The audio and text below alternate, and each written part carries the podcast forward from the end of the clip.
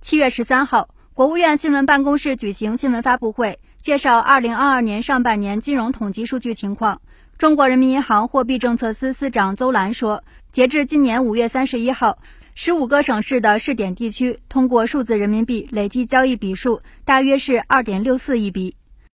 呃，今年的上半年，人民银行继续按照“十四五”规划要求，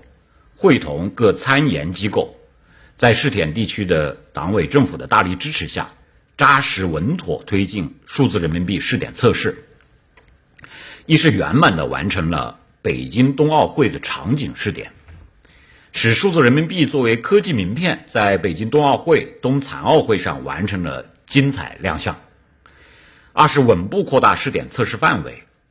经报经国务院同意，数字人民币试点从原来的十加一试点地区。拓展到十五个省市的二十三个地区，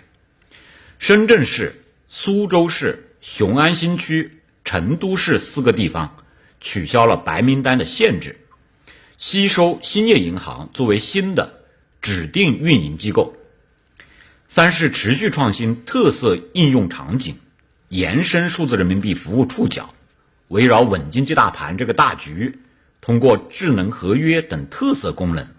在保民生、促消费、扩内需、稳增长中积极发挥作用。四是积极参与国际交流合作，拓展数字人民币朋友圈。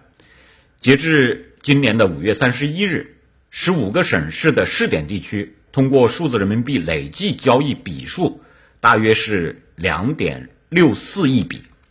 金额大约是八百三三十亿人人民币。